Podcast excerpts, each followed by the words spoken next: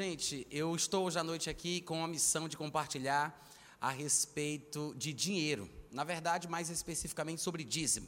É uma pena que a gente não tenha tempo suficiente para poder mergulhar profundamente na palavra, para falar sobre isso como a gente poderia, talvez até devêssemos, porque hoje em dia tem tanta polêmica, principalmente por causa do advento da internet, tanta coisa que se diz, e as pessoas acabam sendo influenciadas por pensamentos equivocados que não se baseiam nas escrituras, e hoje em dia muita gente fala mal do dízimo, por causa até dos maus exemplos que nós temos tido em algumas igrejas, porque a gente sabe que não devia ter pastor ladrão, mas tem, né?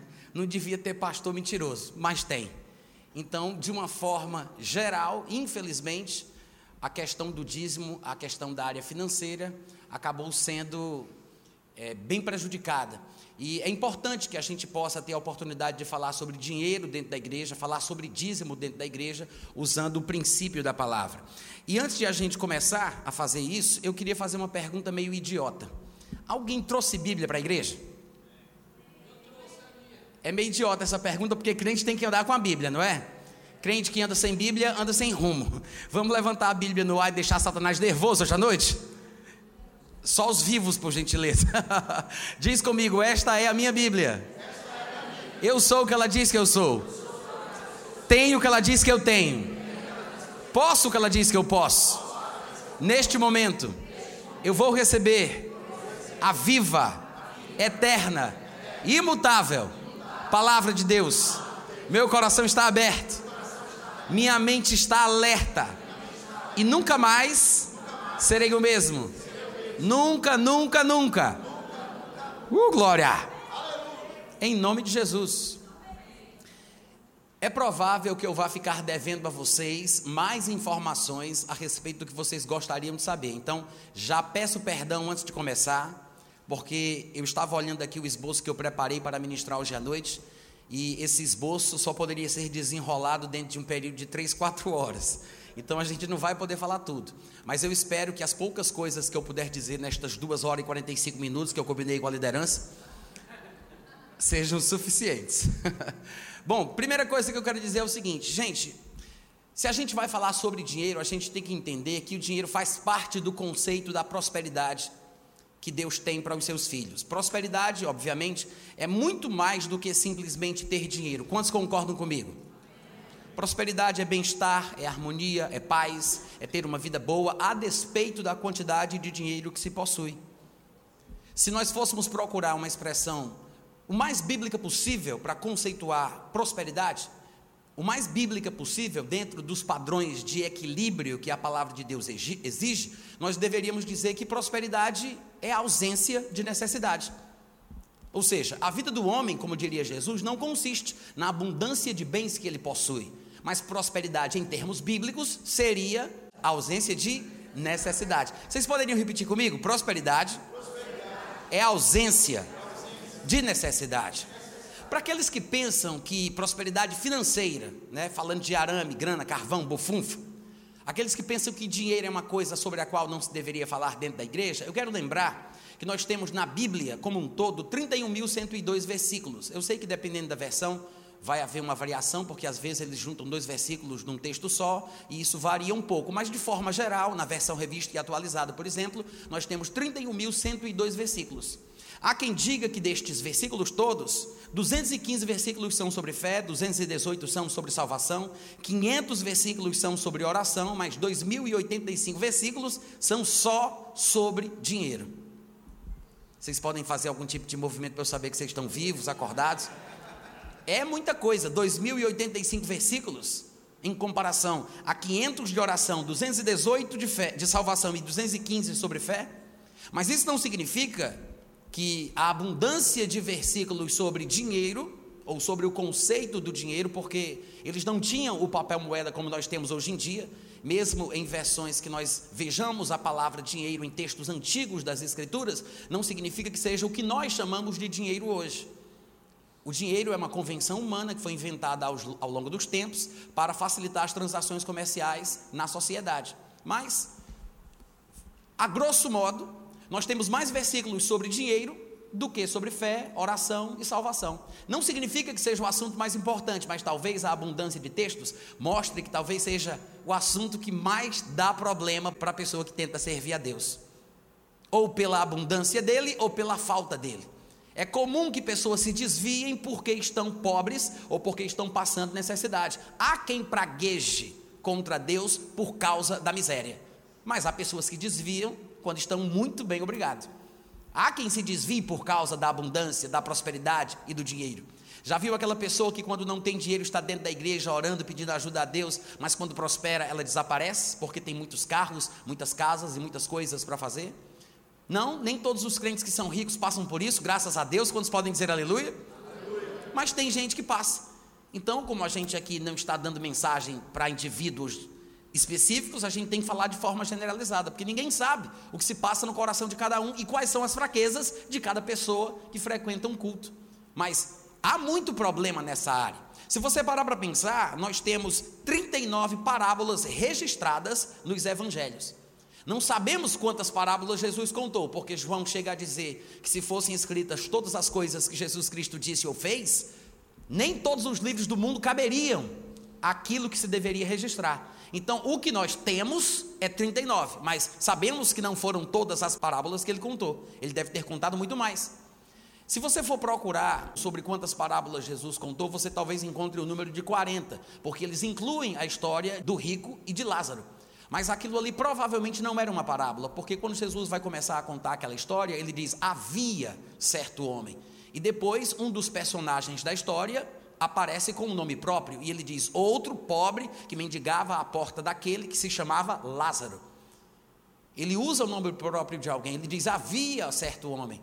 Quando ele ia contar uma parábola, o texto bíblico deixa bem claro que se tratava de uma ilustração, para que ele pudesse acrescentar sentido a uma verdade que ele gostaria de compartilhar. É provável que aquilo tenha acontecido durante a adolescência de Jesus, a juventude de Jesus, e como ele crescia no Espírito Santo, e com os 30 anos de idade aproximadamente ele entrou no ministério, as coisas que ele viu quando criança ou quando adolescente, que Deus, pelo Espírito Santo, lhe revelou, inclusive a vida pós-morte daquele rico e daquele Lázaro, foram inseridas no seu ministério terreno. Então não foi uma parábola, foi algo real. Então não são 40, são 39, pelo menos no meu ponto de vista. Das 39 parábolas que Jesus contou, das que nós temos registradas, tirando aí os evangelhos apócrifos, esquece o evangelho de Barnabé, o evangelho de Maria Madalena, deixa isso para lá. A gente está falando de Mateus, Marcos, Lucas e João. Das 39 parábolas que Jesus contou, 19 delas, veja, se fossem 40 parábolas, 20 seria a metade. Estamos falando de 39 e 19 48% das parábolas que Jesus contou são relacionadas única e exclusivamente à questão do dinheiro. É suficiente para a gente considerar que o dinheiro é um assunto importante ou não? Vocês concordam comigo?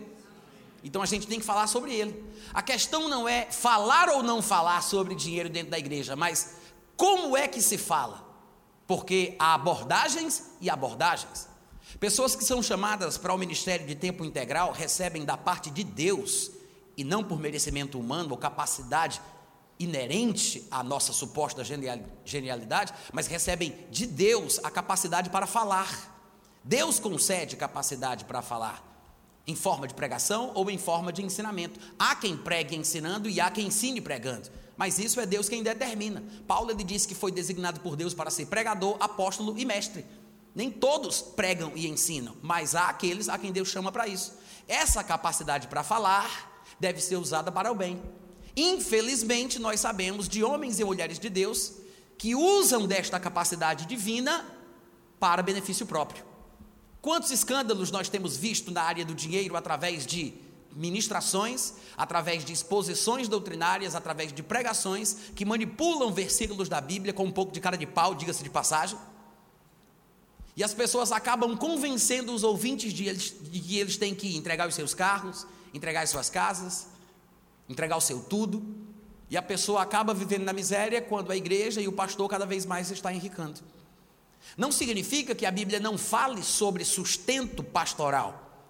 Não significa que a Bíblia não tenha muito a dizer sobre remuneração salarial daqueles que estão no ministério. Não só nós temos textos não só no Velho como no Novo Testamento, que falem suficientemente sobre isso, como nós temos o exemplo de Jesus Cristo. Porque Jesus Cristo, que tinha por profissão a carpintaria, se é que a gente pode falar assim, ele mesmo deixou a carpintaria para poder servir a Deus no ministério e trazia consigo uma bolsa para receber ofertas pelas quais ele sustentava a si mesmo e os doze que iam com ele, que ele tinha tirado das suas profissões. Vocês podem dizer amém de vez em quando, gente? Muito obrigado, Deus abençoe a vossa família, tá? Jesus tinha uma bolsa. E eu sei que até hoje tem gente que diz: ah, mas o pobrezinho nasceu em Belém. E as pessoas dão a ideia de que Jesus era pobre, paupérrimo, coitado, vivia de esmolas, na mendicância. Inclusive a tradição histórica cristã, vinda mais do catolicismo apostólico romano, prega que um homem santo deve, às vezes, até fazer voto de pobreza. Porque a pobreza, de alguma forma, está associada à santidade e ao ministério divino, porque Jesus era pobre. Mas a Bíblia não diz em lugar nenhum que Jesus era pobre. Pelo contrário, da onde você viu um pobre precisar de um contador para cuidar das suas finanças? Me mostra aí um, um pobre que tem contador, criatura. Muito dinheiro, muito dinheiro precisa de gente para cuidar, mas pouco dinheiro não resolve. Desde o nascimento de Jesus, ele sempre esteve suprido de tudo. Ou você se esquece que a Bíblia fala de três homens sábios ou reis que vieram do Oriente em uma longa jornada em caravana para honrar um rei nascido em Belém. Qual é a pessoa que faz uma viagem de 1.500 quilômetros para dar de presente três, três moedinhas de prata? Porque às vezes eu fico pensando que esses, o povo acha que esses magos, sábios, reis que vieram presentear Jesus trouxeram assim umas ofertinhas no bolso, né? Não, eu trouxe aqui umas ofertinhas, toma aqui Jesus para ti uns 5 mil conto. Irmãos, eram baús de riquezas. Eles vinham honrar, sabe o que? Na cabeça deles? Um rei. Da onde é que você vai me dizer que Jesus passou necessidade? Deus nunca deixou ele sem suprimentos, desde o nascimento. E se por uma razão qualquer, ao longo da sua vida terrena e do seu ministério, houvesse falta de dinheiro físico na bolsa, ele sabia que não passaria necessidade, porque Deus era capaz de trazer moedas até mesmo da boca de peixe. E como a gente sabe que ele fez, multiplicação de pães, moedas em boca de peixe, dinheiro para Jesus não era problema, seja vindo de pessoas que eram abençoadas por ele, seja através de milagres. Mas uma coisa é certa: Jesus nunca foi pobre, pelo menos na minha Bíblia não, eu não sei na sua. A Bíblia não manda o crente fugir do dinheiro. E eu sei que tem gente que pensa que nós deveríamos fugir do dinheiro. Mas a Bíblia diz que há coisas das quais nós temos que fugir. Por exemplo, em 1 Coríntios 6,18, Paulo diz: Fugi da impureza, falando da imoralidade sexual. Não é nem para resistir, é para fugir. E no outro lugar, em 1 Coríntios 10, 14, ele diz: Fugir da idolatria. São as duas coisas das quais o Novo Testamento diz que o crente tem que fugir não é resistir, é fugir da idolatria e da imoralidade sexual. Nem do diabo a Bíblia manda a gente fugir. A Bíblia diz: resista ao diabo e ele é que foge. Mas da idolatria e da imoralidade não tem negociação, é para fugir. Agora a questão é: o que é idolatria? Porque tem muito crente que diz: ah, isso não é para mim, porque faz tempo que eu não fico debaixo de, de um pedaço de pau fazendo minhas orações, né? que eu não me ajoelho, que eu não faço isso, que eu não faço aquilo. Mas não é idolatria nesse sentido mais tradicional que nós temos costume de pensar. Porque o Novo Testamento, em Colossenses capítulo 3, versículo 5, reconceitua o sentido de idolatria. Paulo diz: Fazei, pois, morrer a vossa natureza terrena. Dois pontos: prostituição, impureza, paixão lasciva, desejo maligno e a avareza, que é idolatria. Oi, som, teste, experiência. Deve ter um problema nesse microfone. Eu vou tentar de novo. Paulo disse: e a avareza, que é idolatria. Amém, gente? O que é idolatria? O que é avareza? O que é idolatria? Posso colocar na prova? Ah, se tivesse. Avareza é idolatria. Sabe o que é avareza? Ah, Naté, é ter muito dinheiro. Não, não é ter ou não ter é o desejo, é o sentimento, é a consideração em relação ao dinheiro, tendo ou não tendo ele. É possível um pobre ser avarento e talvez por isso vire ladrão, mas é possível um rico ser avarento e talvez por isso vire corrupto. O fato é que a avareza não está diretamente associada ao fato de ter ou não se ter, mas é como se considera o dinheiro, que atitude se tem para com o dinheiro. E é sério, porque a Bíblia fala que no Novo Testamento eu posso ser idólatra por causa de um sentimento desequilibrado, errado em relação ao dinheiro. E eu gosto de dizer que a Bíblia é um livro de equilíbrios. Há máximas bíblicas que nós temos sempre que lembrar. Jesus disse: sejam mansos como pombas, mas prudentes como serpentes. Paulo diria: sejam meninos da malícia, mas adultos no entendimento. Noutra ocasião, Jesus disse: a Deus o que é de Deus, a César o que é de César. Nem lá, nem low, nem oito, nem oitenta. Equilíbrio. Amém, gente? Amém.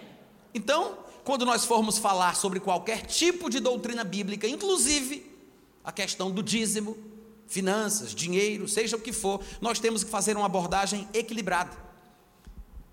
E é preciso que a gente entenda que a verdadeira pobreza, ela também não se encontra no bolso, ela se encontra na mente.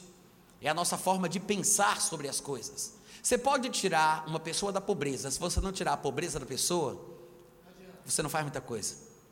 Eu me lembro que muitos anos atrás eu estive em São Paulo e eu vi uma coisa que me chamou a atenção. Era um, um, um condomínio, um complexo residencial, bonito, com uma infraestrutura lindíssima, muito bonito mesmo. Só que tinha uma coisa que se diferenciava dos demais é, condomínios, porque nesse lugar tão chique e bonito, tinha muita sujeira e muita imundície.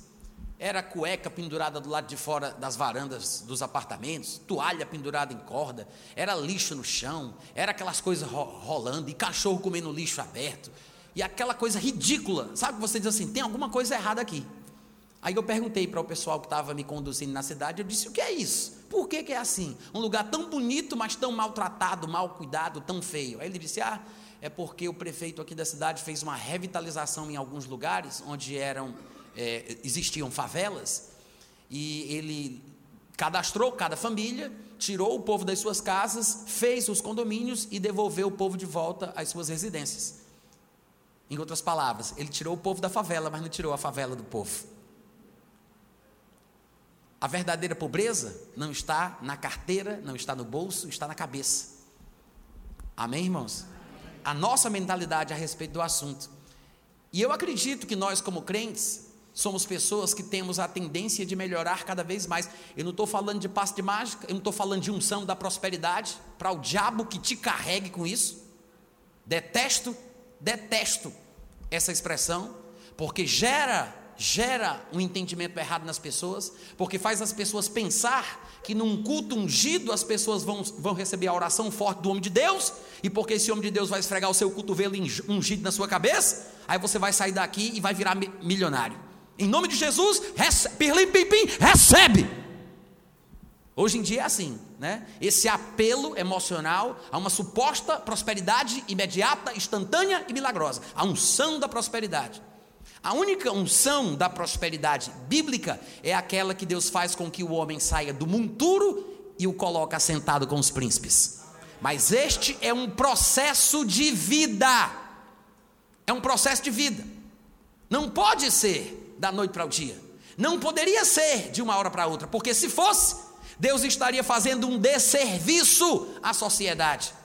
Uma pessoa que não tem educação financeira, que não tem equilíbrio emocional, que nunca teve muito dinheiro nas mãos, que não foi preparada para isso, que não foi bem educada pelos pais, uma pessoa emocionalmente incapaz, desestruturada, vai pirar o cabeção.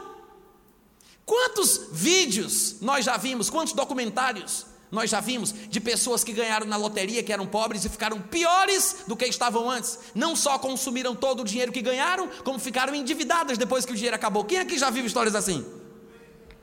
Você daria 100 reais para uma criança de dois anos de idade? Não, vamos lá, gente. Eu fiz uma pergunta, eu espero uma resposta. Você daria? Por que não? Porque a criança não tem capacidade. Não é porque você não ame o seu filho, não é porque você não ame o seu sobrinho, mas é porque você sabe que o filho, o sobrinho, a criança, não está pronta para administrar uma quantidade X de dinheiro. Ela não tem entendimento a respeito do assunto. Seria errado que Deus fizesse isso conosco. Mas Deus ensina como prosperar. Mas não dessa forma que estão pregando por aí. Não dessa forma tresloucada, diabólica, que causa confusão, que causa escândalos, que assusta o povo, que faz com que as pessoas parem de contribuir. Porque fica todo mundo, gato escaldado tem medo de água quente. Fica todo mundo assustado, fica todo mundo retraído. Porque as pessoas não estão falando sobre o assunto com responsabilidade. Quantos pastores que falam de dinheiro têm o rabo preso nessa área?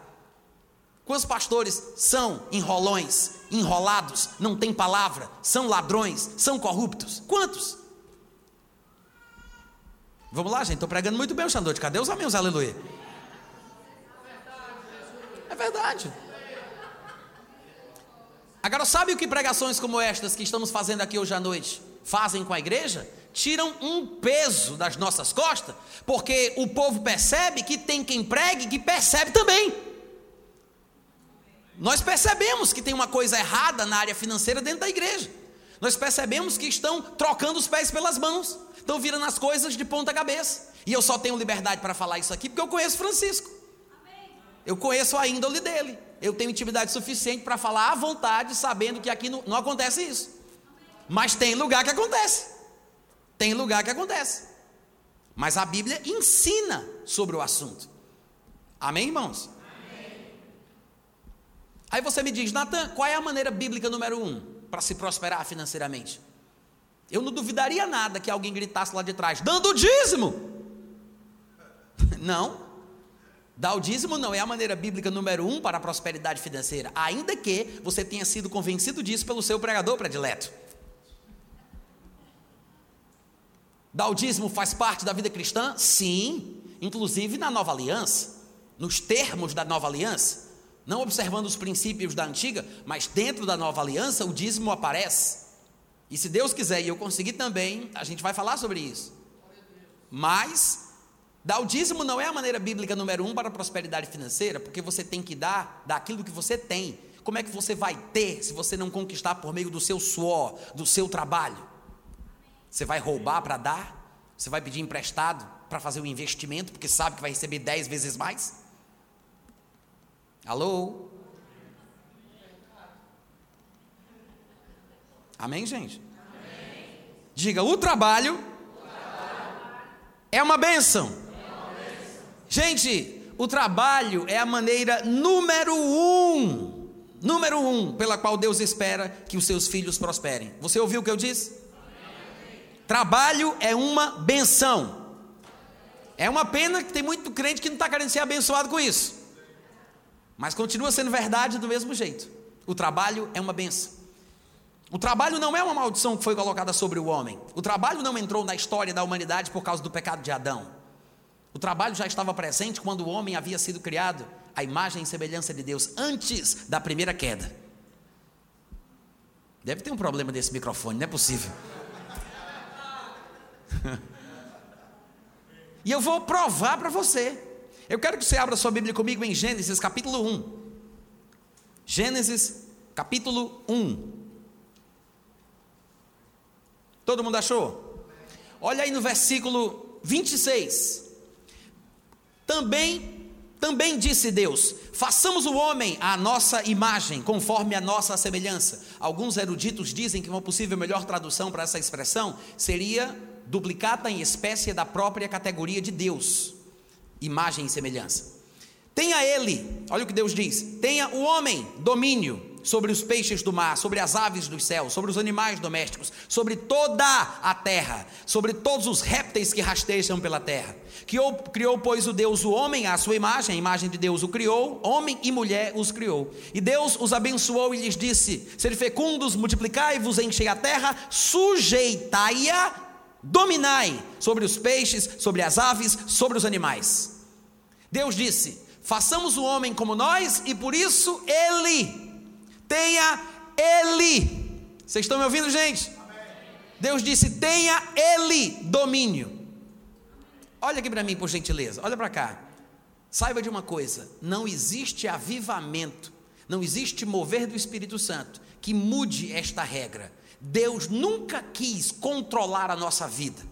Deus nunca quis fazer as coisas através de nós. O que Deus quer é que nós façamos a nossa parte enquanto Ele faz a dele. Eu sei que hoje em dia esses cacuetes evangélicos acabam nos atrapalhando, porque nós temos mania de falar que Deus usou fulano de tal, que Deus me usou para isso, Deus me usou para aquilo. E eu entendo o que significa, mas não somos fantoches.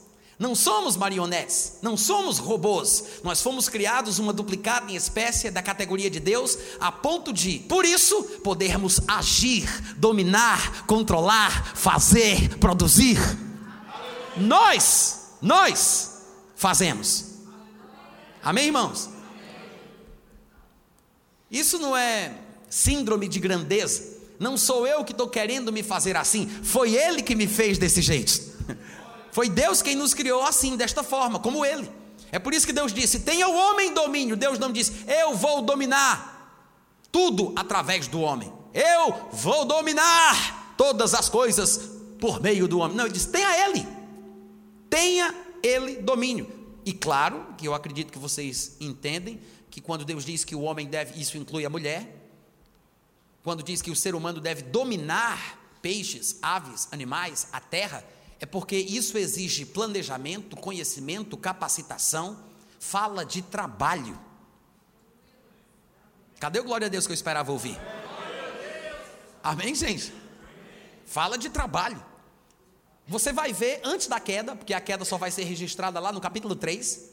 No capítulo 2 de Gênesis, no versículo 5, você vai ver outra passagem que deixa isso claro de novo.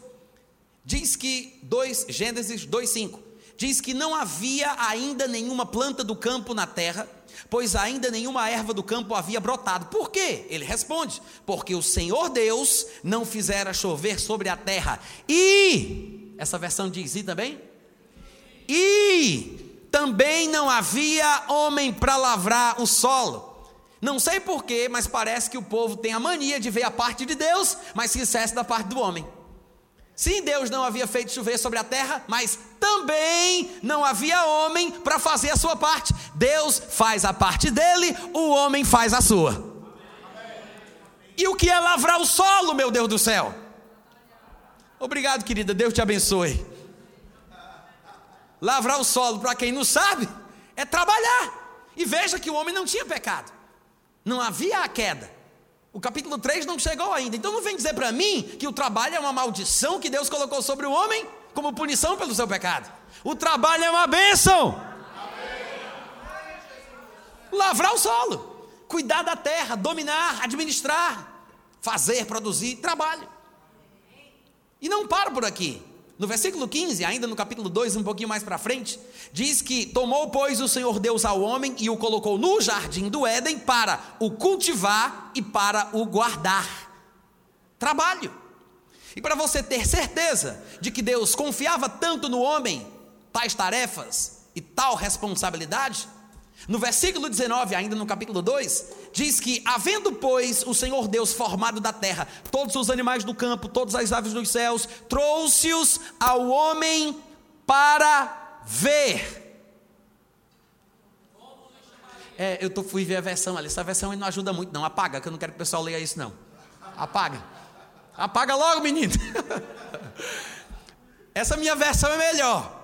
Presta atenção, eu estou lendo na revista e atualizada de João Ferreira de Almeida. Não que seja a melhor versão. Em português, a melhor versão é Almeida Corrigida e Fiel. Mas a que eu estou lendo é atualizada, que diz: Trouxe-os ao homem para ver, para ver como este, o homem, lhes chamaria.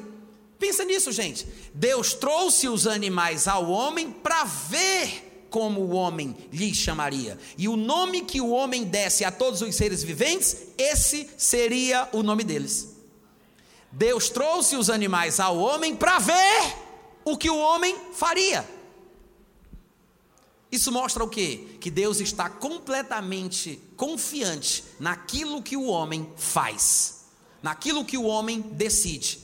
Você talvez nunca tenha pensado que Deus muitas vezes fica simplesmente vendo o que você vai fazer. Porque foi isso que aconteceu aqui. Deus trouxe os animais só para ver o que o homem faria, para ver. Já parou para pensar? Porque nós temos a tendência de dizer que tudo depende de uma ação de Deus. E muitas vezes ficamos parados, inertes, sem fazer nada. Na área, por exemplo, da prosperidade das finanças, nós poderíamos dizer que tem muita gente boa, que tem tempo, mas que não estuda, não dá um prego numa barra de sabão, não faz um curso, não aproveita o tempo que tem, não estabelece uma boa ordem de prioridades e depois fica dizendo que está esperando em Deus, o desgraçado. Não, eu eu tô esperando em Deus. Mas não estuda, não trabalha, não faz um curso, não corre atrás, não faz por onde, está esperando em Deus. Você já parou para pensar que talvez durante esse tempo todo é Deus que esteja esperando por você? Alô? Fica sorrindo olhando para frente, ninguém vai desconfiar que Deus está tratando contigo. Vocês respondem rápido. Irmãos, a maneira bíblica número um para a prosperidade é o trabalho. Li apenas alguns textos antes do capítulo 3 de Gênesis para deixar bem claro que o homem tinha responsabilidades. Ele tinha tarefas a serem desempenhadas. E as coisas que Deus quis que o homem fizesse, mesmo antes de pecar, eram coisas que nós podemos chamar de trabalho. Porque às vezes o nosso conceito sobre o trabalho é que é equivocado. Você já parou para pensar como às vezes a gente tem essa tendência? Por exemplo, uma mãe que acabou de gerar um filho, que cuida do menino, que amamenta, que limpa, que faz o que faz, ela está trabalhando? Algumas pessoas poderiam dizer: não, ela está fazendo o que deve ser feito como mãe, é o seu papel de mãe, é sua responsabilidade. Quem pariu Mateus que balance. Só que tem um detalhe: se nós contratássemos uma babysitter para cuidar da nossa criança, essa babysitter estaria trabalhando. Se a dona de casa estiver varrendo, limpando e lavando, ela não está trabalhando, só faz a sua obrigação. Mas se vier uma diarista, ela vai estar trabalhando. No entanto, as atividades são as mesmas. Alô, gente? Não é verdade? Sim ou não, pessoal? É claro que é trabalho. É claro que é trabalho independente da nossa visão, por causa de questões sociais ou trabalhistas, a nossa busca por uma espécie de vínculo empregatício, nada disso invalida o conceito bíblico para o que é chamado de trabalho. É trabalho, é uma atividade, é uma responsabilidade, é uma competência. E nós temos que entender que esta lei universal, me permitam falar assim, a lei do trabalho, é uma lei divina para todos os homens, porque Deus não faz acepção de pessoas. Sabe o que significa isso? Significa que Deus ele faz o sol nascer sobre bons e maus. A chuva para abençoar a humanidade cai sobre justos e injustos, porque Deus abençoa aquele que presta e aquele que a gente diz que não presta. Porque Deus, graças a Deus, não é evangélico. Deus não é evangélico.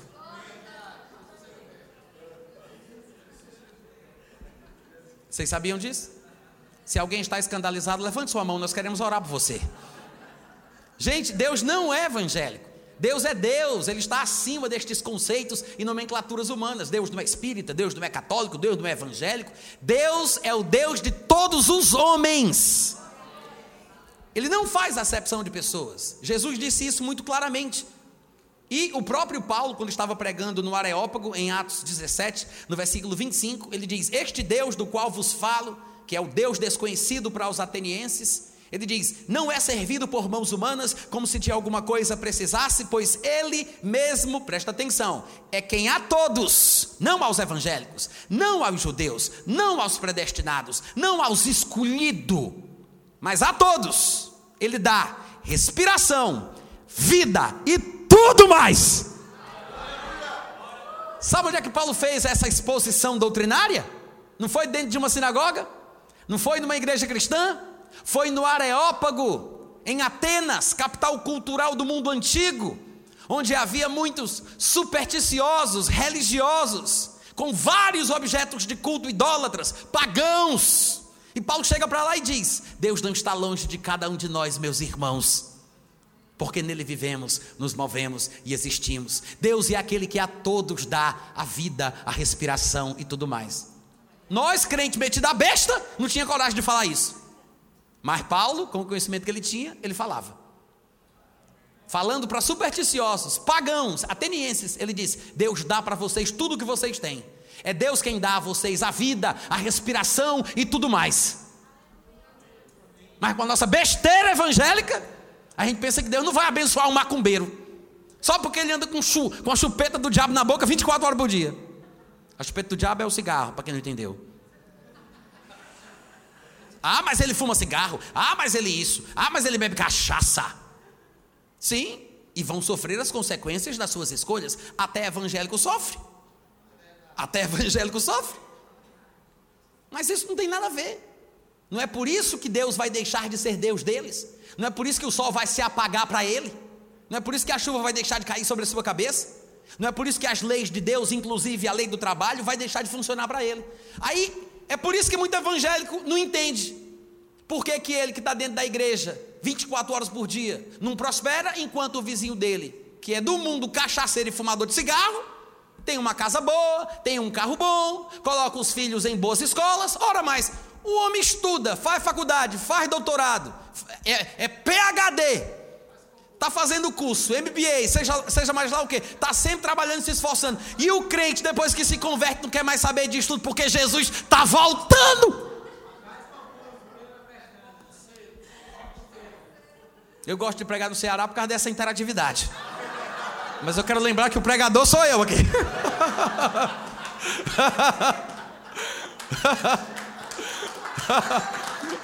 Gente, deixa eu falar. Muitos eu passei, não sei se vocês também passaram por isso, mas quando eu me converti, eu não sei se vocês passaram por isso, mas quando eu me converti, tinha uma onda de dizer que Jesus estava voltando e que a gente não deveria se dedicar a coisas deste mundo. E a gente acaba sendo influenciado por essas modinhas e por causa disso muita gente boa não conclui o seu segundo grau, porque hoje em dia que não chama mais assim, né? Mas eu sou de Sasha para lá, que é a Sasha, filha da Xuxa. Eu sou de Sasha para lá. Eu sei que não parece nesse corpinho de 25, mas eu tenho 45 anos de idade, né? Meio século de vida.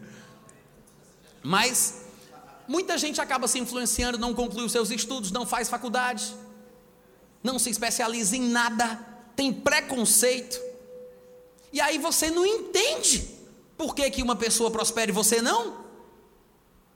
Eu não estou dizendo que o segredo da prosperidade é concluir uma faculdade ou ter um curso universitário. Eu estou falando assim de forma geral, porque o segredo é, na verdade, você se capacitar, e é possível uma capacitação não convencional, é possível. A gente sabe de muitas histórias de homens, praticamente semi-analfabetos, que são exemplos de progresso, de sucesso, de vitória, de conquista. Mas eu estou falando sobre capacitação, sobre dedicação, sobre esforço, sobre trabalho. Vocês concordam comigo, gente?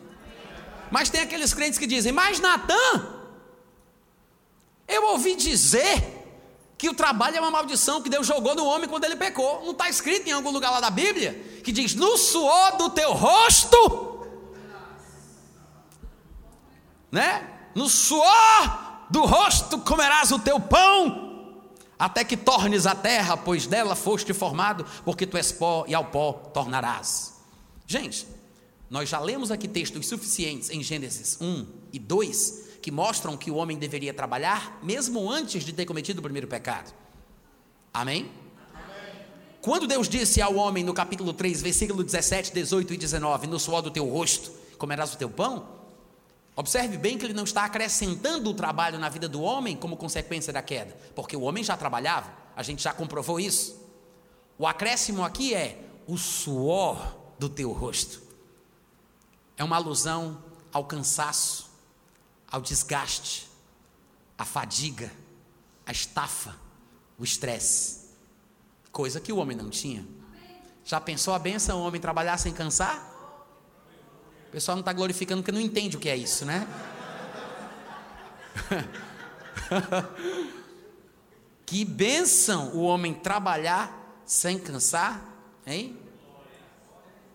Como diria a nossa presidenta, work alcoholic, hum? Ninguém entendeu a piada, tudo bem.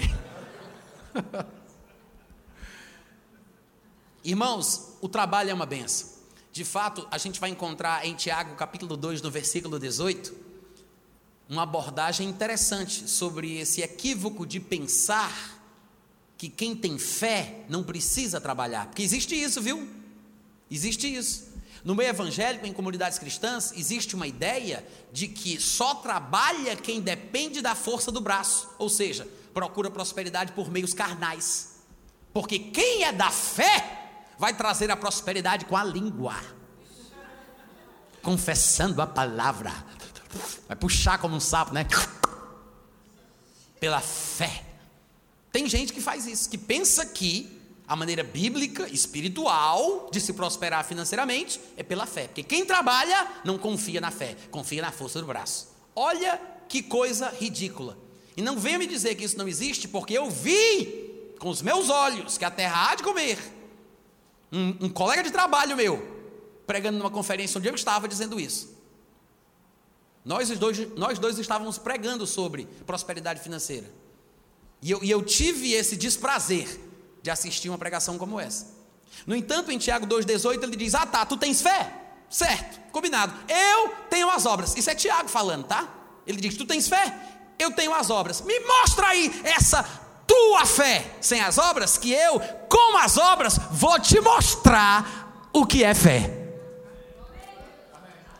Tiago está dizendo que não existe fé sem ação correspondente. Não há fé sem obras.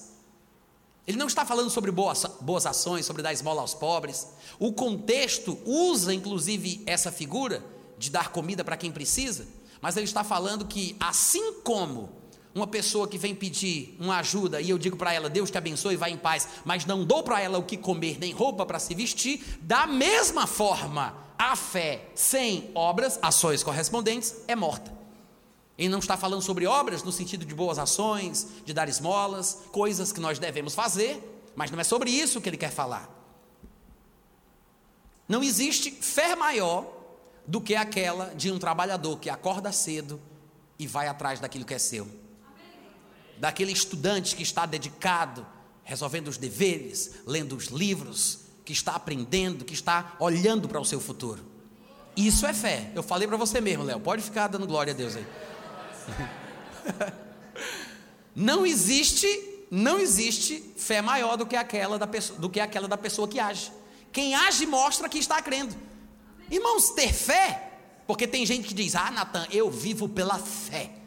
Sabe o que muita gente quer dizer com isso? E vocês cearenses conhecem muito bem, porque aqui tem muito desses, né? A pessoa quer vagabundar para Jesus. Viver pela fé? É vagabundar para Jesus. Mas mesmo quem é chamado para o ministério de tempo integral, esta pessoa trabalha. O ministério, biblicamente falando, é trabalho. Você não vai ver em nenhum lugar da Bíblia, de Gênesis a Apocalipse, qualquer pessoa sendo chamada que não tivesse qualquer atividade profissional. Deus não chama vagabundo. Porque maldito é o homem que faz a obra de Deus relaxadamente. Deus só chama pessoas que estão ocupadas porque entendem o que é ter responsabilidade. Você não vai encontrar ninguém, ninguém chamado que não tinha uma atividade, que não tinha um emprego, que não tinha uma profissão, que não tinha uma coisa a ser feita. O ministério é um trabalho. Amém, irmãos? Lá em 1 Coríntios capítulo 9, versículo 1, Paulo vai deixar isso bem claro, e ele diz: Embora eu não seja apóstolo para outros, com certeza eu sou para vós, porque vocês são o fruto do meu trabalho no Senhor. O fruto do meu trabalho. E no versículo 2, ele praticamente repete a frase, só que agora, em vez de dizer fruto do meu trabalho, ele diz selo do meu apostolado. Porque para ele, apostolado é trabalho. Essa é a forma bíblica de se prosperar financeiramente, por meio do trabalho que se faz por meio da atividade que se desempenha, seja ela ministerial, religiosa, eclesiástica ou não, seja ela a atividade que for, professor de universidade, um filósofo, um comentarista político, seja o que for, qualquer atividade desempenhada por alguém é digna de ser remunerada, porque o trabalhador é digno do seu salário. E para quem não sabe, essa expressão é usada para falar sobre a dignidade do salário ministerial de pastores. Que tem muita gente que usa essa frase para falar sobre outros trabalhadores que nós precisamos em nossa sociedade. Mas o contexto da frase está associado ao salário do pastor. E é engraçado que até hoje ainda tem gente que pergunte: mas e aí? O senhor trabalha ou é só pastor mesmo?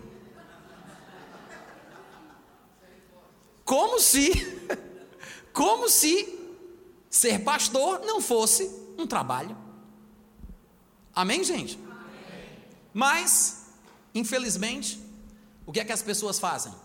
Elas não observam o que as Escrituras ensinam. Nós deveríamos ter um seminário de uma semana sobre isso, onde nós pudéssemos falar sem pressa, com calma, detalhe por detalhe, tintim por tintim, porque há muito texto, inclusive mal interpretado em conferências de prosperidade, em conferências de finanças.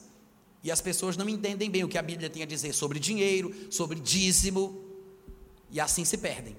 Por exemplo, qual é um dos versículos mais usados quando se fala sobre prosperidade? Um deles, não é o único, mas um deles é Josué capítulo 1, versículo 8. Todo mundo deve lembrar o que está lá. Deus falando a Josué: Não cesses de falar deste livro da lei, antes medita nele de dia e de noite, para que tenhas cuidado de fazer segundo tudo quanto nele está escrito. Então farás prosperar o teu caminho e serás bem-sucedido. Muita gente pega esse versículo, lê o versículo, mas não fala o que o versículo diz não tece argumentos em harmonia com a verdade apresentada no texto. O texto, eu sei que alguns podem até se escandalizar, mas eu vou fazer isso de propósito para chamar a atenção de vocês.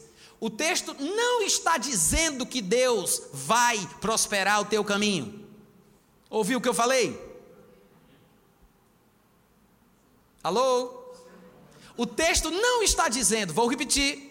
O texto não está dizendo que Deus vai prosperar o teu caminho. Não diz isso. Mas na maioria das vezes que eu vi alguém citando esse texto, pelo menos nos lugares por aí onde eu já passei, o pessoal fala: irmãos, como está escrito, Deus, igreja, vai fazer prosperar o teu caminho. Pei, pei, pei, pei. E por aí vai. Deus vai fazer. Mas não está dizendo que Deus vai fazer prosperar o nosso caminho, gente. É Deus dizendo para Josué como ele vai fazer o caminho dele prosperar. São conselhos que Deus dá, não promessas que Deus fez. Ele disse: Não cesses de falar do livro, medita nele de dia, de noite, para que tu tenhas cuidado de fazer o que nele está escrito. Então farás. Ele não está falando com um homem chamado farás, então farás. Ele está conjugando o verbo fazer eu farei, tu farás, ele fará, nós faremos. Então tu farás prosperar o teu caminho. Deus disse: Tu farás. Diga, eu farei. Não, coloca a mão no peito assim e faz: Eu farei. Ô oh, glória! Eu farei.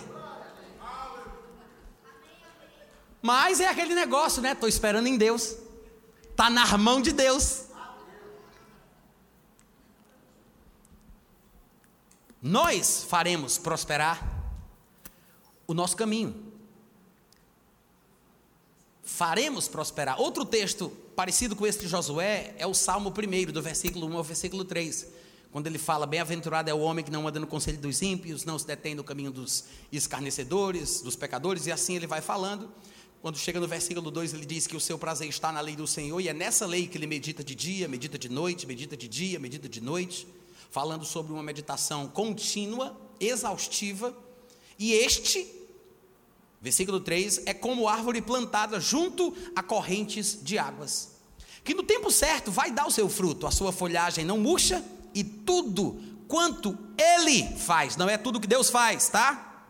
Mas tudo o que ele faz. Ele quem? Este ou esta que tem prazer na Bíblia, tem prazer na palavra, medita nela de dia, medita nela de noite, é constante no estudo das Escrituras. Uma pessoa assim, a Bíblia diz: tudo o que fizer, tudo o que fizer será bem sucedido. Veja que a prosperidade financeira ou sucesso nos empreendimentos não é uma espécie de pirulito espiritual que Deus dá como recompensa porque eu fui bonzinho. Não, se eu fizer a minha parte, Deus vai me abençoar. Veja que a bênção financeira aqui do contexto é consequência de algo que eu faço. Eu medito na palavra de dia e de noite, eu tenho constância em ler as escrituras, tenho prazer em fazer isso, e eu ainda tenho que fazer alguma coisa para que o meu caminho prospere. Ou seja, eu não só leio a Bíblia para que Deus goste do que eu faço, e me traga a prosperidade. Eu leio a Bíblia para que a minha mentalidade sobre a vida mude. Porque a Bíblia é aquele livro sagrado que contém pensamentos que não são lá muito comuns. E isso reprograma a nossa forma de entender as coisas, que nos tira do monturo e nos faz nos assentarmos com os príncipes. Mas é um processo de renovação, de reprogramação, de renovação mental. Leva um tempo, leva um tempo. Amém, gente? Amém. Claro que isso vai fazer com que eu tenha noção das coisas. E é por isso que ele diz que quando eu medito, me submeto à exposição da palavra, e meus pensamentos mudam, eu encontro sabedoria suficiente para que eu faça prosperar o meu caminho, como está lá em Josué, ou para que tudo aquilo que eu fizer possa ser bem sucedido. Mas veja que os dois textos de Josué e do Salmo 1 falam que eu tenho que fazer alguma coisa. A prosperidade é consequência de uma coisa que eu faço, uma atividade desempenhada por mim. Amém, gente? Amém. Deus não tem problema em que seus crentes prosperem. O problema está na atitude que a gente tem em relação ao dinheiro. O que é que eu vou fazer com o dinheiro quando ele chegar nas minhas mãos? Deus não tem problema que o povo tenha prosperidade financeira. O problema está em como fica o nosso coração depois da prosperidade. Depois que se aumentam a prata e o ouro, depois que nós construímos casas boas e, e, moramos nelas, depois que se aumenta o nosso gado, as nossas ovelhas, e é abundante tudo aquilo que a gente tem, como diz lá em Deuteronômio capítulo 8, a partir do versículo 11 ao 19. Porque essa é a recomendação de Deus, é a recomendação de Deus para o povo que foi tirado da casa da servidão, que era a casa do Egito, onde eles eram escravos, para a terra que mana leite e mel, que é o sinônimo ou símbolo da prosperidade, da abundância, da riqueza. Então Deus diz isso para eles em Deuteronômio 8: vocês estão entrando na terra que eu vos prometi, vocês vão ser prósperos, vai ser abundante tudo que vocês têm, vai aumentar o ouro, vai aumentar a prata, vai aumentar o gado, vocês vão construir casas boas, vocês vão morar nelas. Mas Deus recomenda: guarda-te, para que não se eleve o teu coração e te esqueças do Senhor teu Deus, porque Ele é o que te dá forças para adquirires riquezas, para confirmar a sua aliança. E no versículo 19, ele faz uma advertência contundente. Ele diz: Mas, se te esqueceres do Senhor teu Deus e andares após outros deuses e os servires e os adorares, hoje contra vós outros que perecereis. Depois que Deus fala que eles vão prosperar, que eles não devem se deixar levar pela prosperidade, devem guardar o coração, não podem se esquecer da parte de Deus nesta prosperidade, porque Deus deu força, mas são eles que adquiriram as riquezas. Aí Deus diz: se, se te esqueceres do Senhor teu Deus e andares após outros deuses, e os servires e os adorares, protesto hoje contra vós outros que perecereis. Aí você vai me dizer, Natan, tudo bem, eu entendi, mas como eu aplico isso na minha vida neotestamentária, debaixo da nova aliança? Como eu posso aplicar isso com os princípios do Novo Testamento? Para mim, essa declaração de Deuteronômio 8,19 é basicamente a mesma coisa que Jesus ensinou sobre a nossa relação com as finanças, lá em Mateus capítulo 6. Porque no versículo 24, em meio ao contexto do seu ensino sobre finanças, prosperidade, dinheiro, ele disse: Ninguém pode servir dois senhores porque ou há de aborrecer-se de um e amar ao outro, ou se devotará a um e desprezará o outro. Não podeis, isso é Jesus, tá? Não podeis servir a Deus e as riquezas. Diga amém. amém. Se você é crente, você tem que entender isso de uma vez por todas. Não dá! Não é que, tem, não, é que não tenha gente querendo, é porque não tem como. Não dá para servir Deus e servir as riquezas.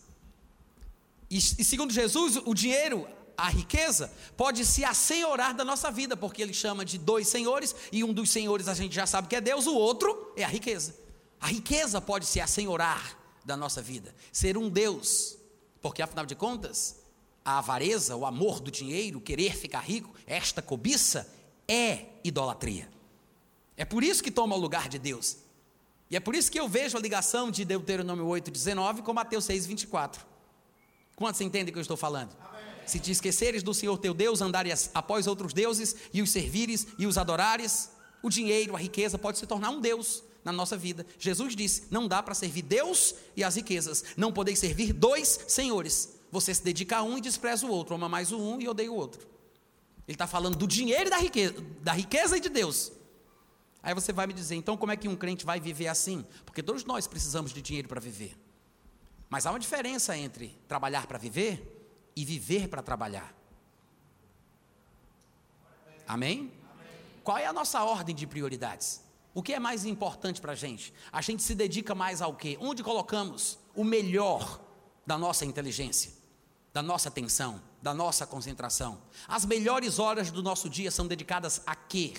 O melhor de nós, para onde vai? Onde estamos gastando o suor do nosso rosto? Será que nos dedicamos muito mais ao trabalho e ao dinheiro do que ao nosso serviço a Deus? Porque não dá para servir os dois. Tem gente que vive para cuidar dos seus carros, tem gente que vive para cuidar das suas casas, tem gente que vive para cuidar da sua prosperidade. Tem tanta coisa que não tem tempo para ir para a igreja, porque tem que administrar sua, o seu patrimônio. Tem gente que quando não tem nada está na igreja, mas começa a ter alguma coisa e desaparece. Quando sabe que é uma verdade isso? Tem gente assim. Não precisamos ser assim, mas tem quem passa por isso. E Jesus falava sobre isso constantemente. O fato é que, como ele disse, nós não conseguimos, não podemos servir a Deus e as riquezas, mas como crentes, nós podemos servir a Deus com as riquezas. Amém, gente? Ou seja, podemos ter riqueza e com ela servir a Deus, e aí estará tudo certo. Não dá para servir os dois, mas dá para, com as riquezas, servir a Deus. E claro que existem vários detalhes e aspectos práticos que nós poderíamos enumerar a respeito de como é que se serve a Deus com a nossa riqueza.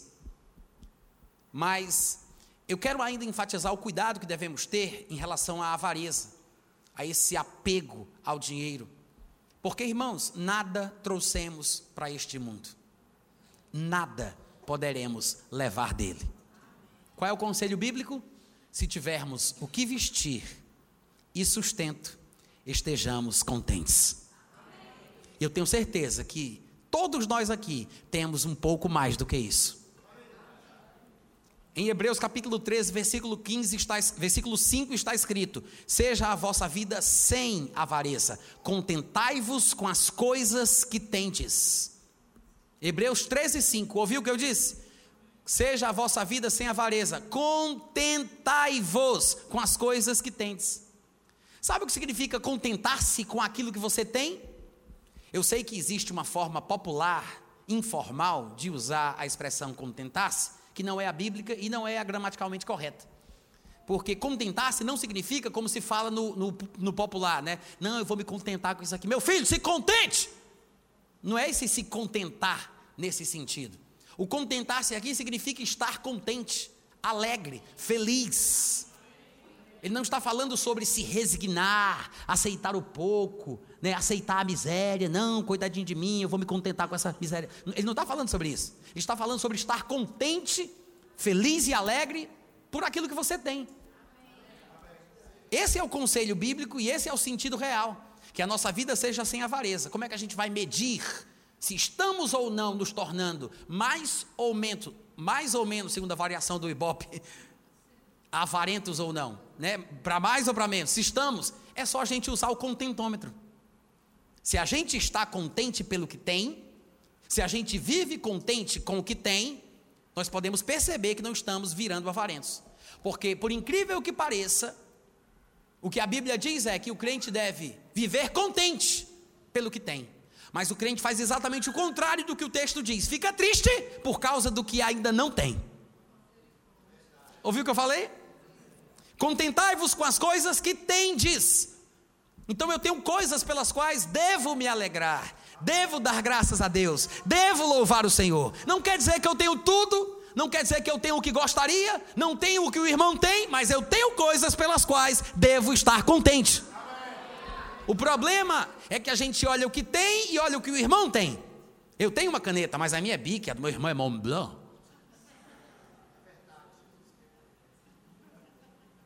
Em vez de, em vez de nos alegrarmos pelo que temos, ficamos tristes pelo que ainda não temos, porque somos invejosos ou deixamos a inveja nos cercar por causa da avareza, da cobiça e assim por diante.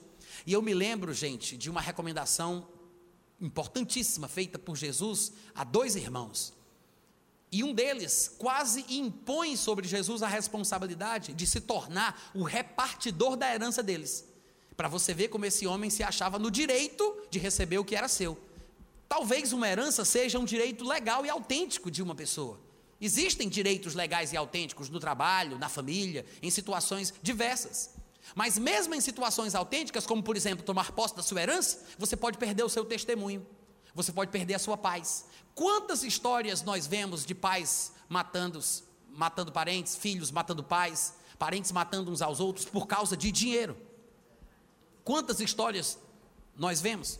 Eu assisto direto Investigação Discovery. Fica na tua, deixa eu passar vergonha sozinho.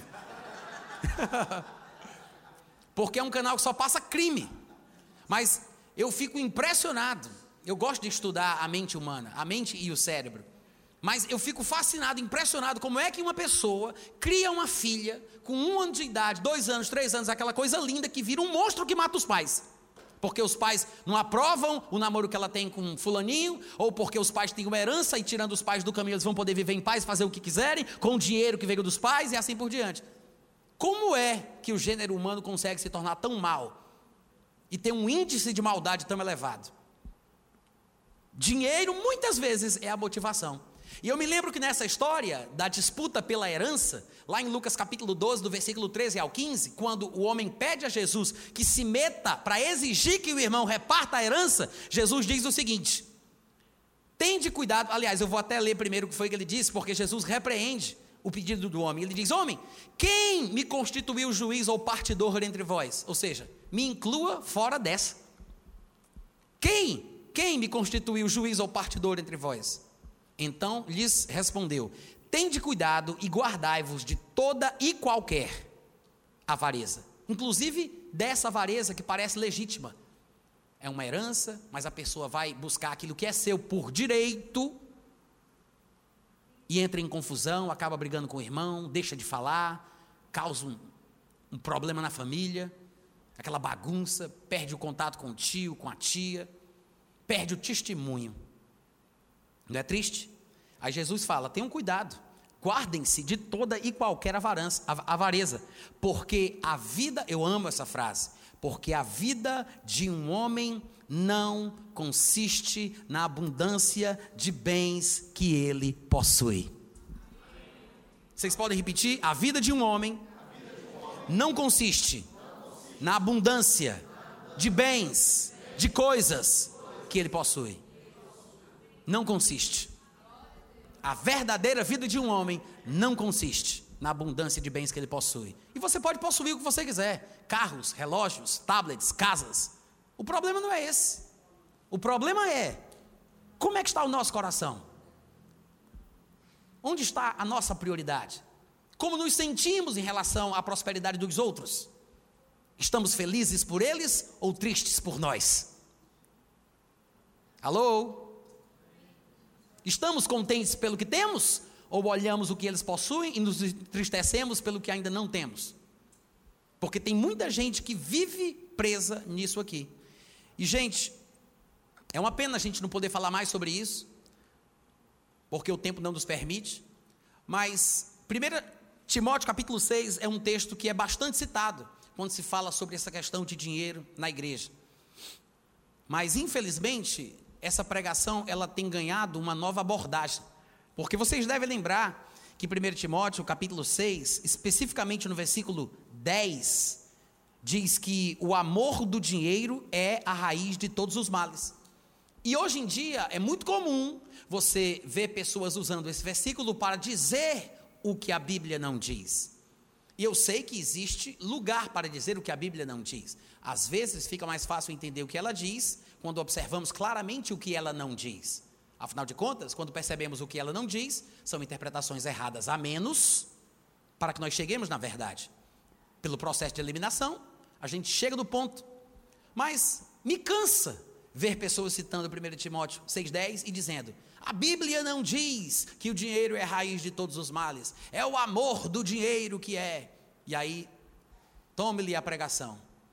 Porque a Bíblia não diz que o amor do dinheiro, que o dinheiro é a raiz, o amor do dinheiro é que é.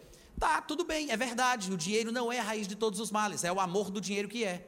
Mas por quanto tempo mais a gente ainda vai continuar pregando, dizendo que o dinheiro não é a raiz de todos os males? E vamos começar a pregar, dizendo que o amor do dinheiro ainda é.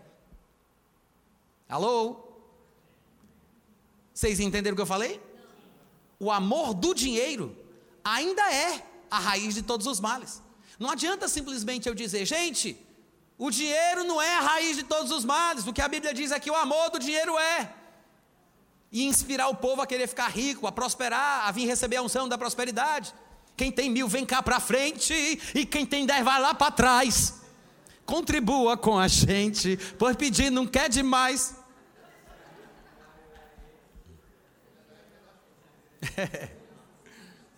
Já é a segunda referência, né?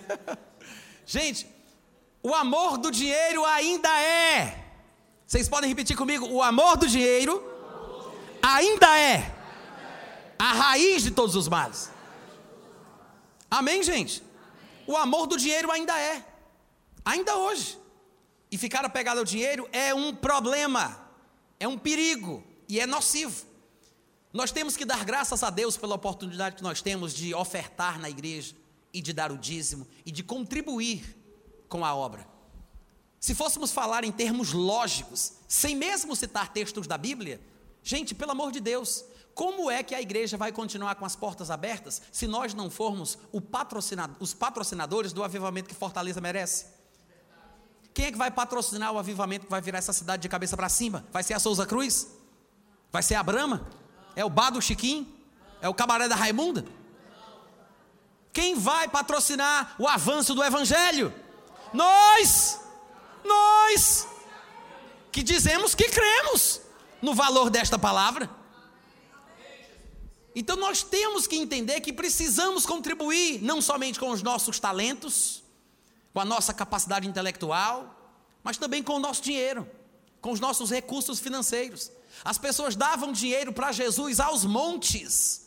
Ele tinha uma bolsa para receber. Se você for ler Lucas capítulo 8, a partir do versículo 1, a Bíblia fala que socialites, mulheres da alta sociedade romana, a mulher do procurador de Herodes, está escrito lá no versículo 3 de, Romanos, de Lucas 8, servia a Jesus com as suas fazendas, com os seus bens, com a sua prosperidade, com o seu dinheiro. Ele tinha uma bolsa.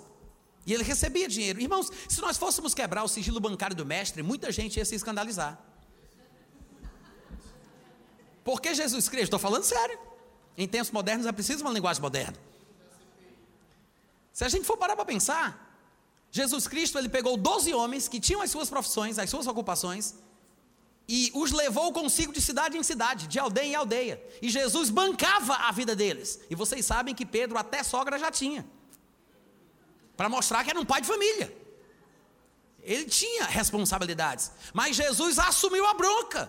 Ele tirou os homens das suas profissões, todos foram chamados em meio ao seu trabalho. Nós temos alguns registros, talvez não de todos, mas alguns deles estavam pescando, sentados, fazendo a sua coleta e assim por diante, fazendo o seu trabalho. Aí Jesus chama cada um deles e Jesus os sustenta. Para para pensar, quanto é que Jesus tinha que ter para sustentar esses homens? Se nós disséssemos que Jesus gastava 10 reais por dia para tomar café da manhã, almoçar e jantar, que eu sei que é muito pouco, vocês deixam eu usar 10 reais como exemplo? No, quantos dão 10 reais para Jesus? Ninguém, nem, nem 10 reais o pessoal dá, nem na mão levantam.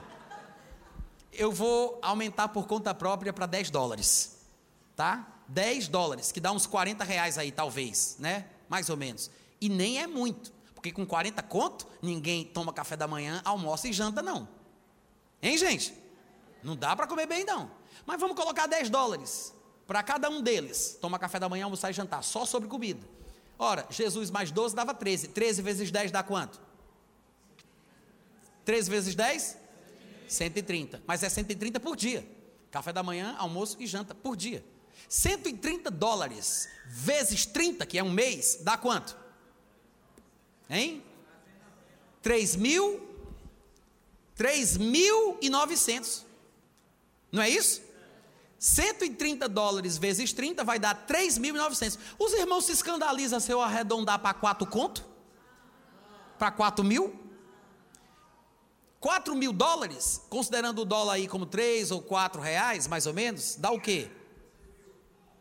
Hein? 16 mil reais Jesus tinha que ter. A gente não fez nem correção monetária. A gente está deixando passar Jesus passar fome desse exemplo. Mas Jesus tinha que ter, em termos atuais, por baixo, só para comida, no ministério dele, 16 mil reais.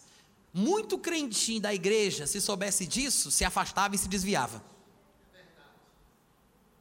Que desperdício, coisas fúteis. Jesus tinha que ter dinheiro para comer e alimentar os seus seguidores, porque eles estavam participando de um treinamento intensivo do IBPJ, do Instituto Bíblico aos pés de Jesus. Não era super classe não, mas era como se fosse. Amém, gente? Mas Jesus recebia dinheiro do povo. E você vai me perguntar, da onde Jesus tinha base para pedir dinheiro das pessoas? Não vai ter tempo aqui para a gente poder falar sobre isso. É uma pena, peço desculpas, mas pelo menos fica aí a deixa para eu ser convidado de novo. mas, irmãos, o princípio do dízimo é esse. O princípio da primeira referência de uma citação de uma verdade bíblica se aplica inclusive à questão do dízimo. Porque o primeiro a citar o dízimo nas Escrituras não foi Moisés, como alguns pensam. Não foi Moisés quem trouxe a ideia do dízimo pela sua intelectualidade, porque era formado em toda a sabedoria dos egípcios. Eu sei que ele foi usado por Deus para criar a nação de Israel, e ele estabeleceu as leis, os estatutos e assim por diante. Mas o dízimo não foi invenção dele. A primeira citação do dízimo na Bíblia é com Abraão. Quando Melquisedeque sai ao encontro de Abraão para pegar o dízimo. E o que é mais interessante é que esse tal de Melquisedeque é uma figura tão misteriosa que tem muita gente que pensa até hoje que, que Melquisedeque era Jesus encarnado. Mas não era. Melquisedeque não era Jesus. Quando você vai ler Hebreus capítulo 7, já nos primeiros versículos, você vai ver que ele diz que as características de Melquisedeque, porque não havia registro do seu nascimento, de quem eram seus pais, de onde ele morreu, porque Ninguém sabia quem era o seu pai, a sua mãe, não tinha genealogia. É como se não tivesse início de dias nem fim de existência. Por causa das características peculiares do homem chamado Melquisedeque, ele, diz o texto, foi feito semelhante ao Filho de Deus. Se ele fosse o Filho de Deus, o texto bíblico não diria que ele foi feito semelhante a ele. Ele se assemelhava pelas características. Ele representava Jesus. Mas o tal do Melquisedeque só apareceu na história da Bíblia para pegar o dinheiro de Abraão. Ouviu o que eu falei? Só apareceu na história da Bíblia para pegar o dízimo de Abraão. E só tem quatro versículos do Antigo Testamento que falam de Melquisedeque. Eu não disse quatro capítulos, nem quatro livros. São quatro versículos. Gênesis capítulo 14, versículo 18, 19 e 20.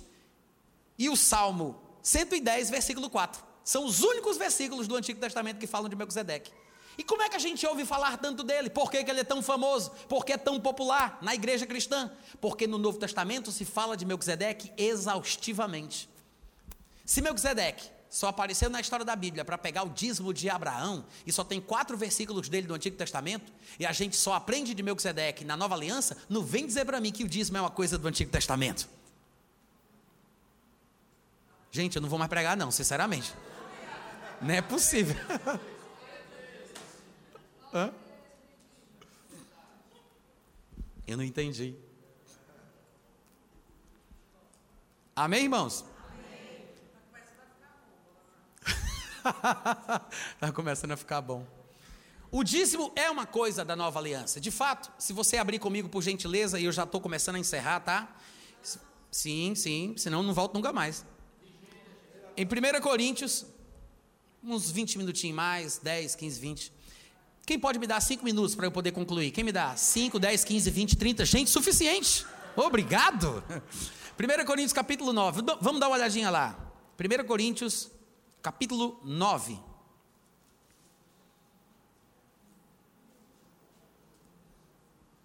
Versículo 13 e 14.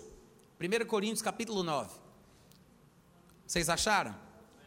Veja o que ele diz: Não sabeis vós que os que prestam serviços sagrados do próprio templo se alimentam? E quem serve ao altar do altar tira o seu sustento? Assim ordenou também o Senhor aos que pregam o evangelho que vivam do evangelho. Primeira pergunta: quem disse o que eu acabei de ler? Paulo. Paulo está dizendo: vocês não sabem? É uma pergunta retórica, porque a informação da qual ele indaga os coríntios é uma informação de domínio público. Eles conhecem de onde Paulo está tirando a sua pergunta.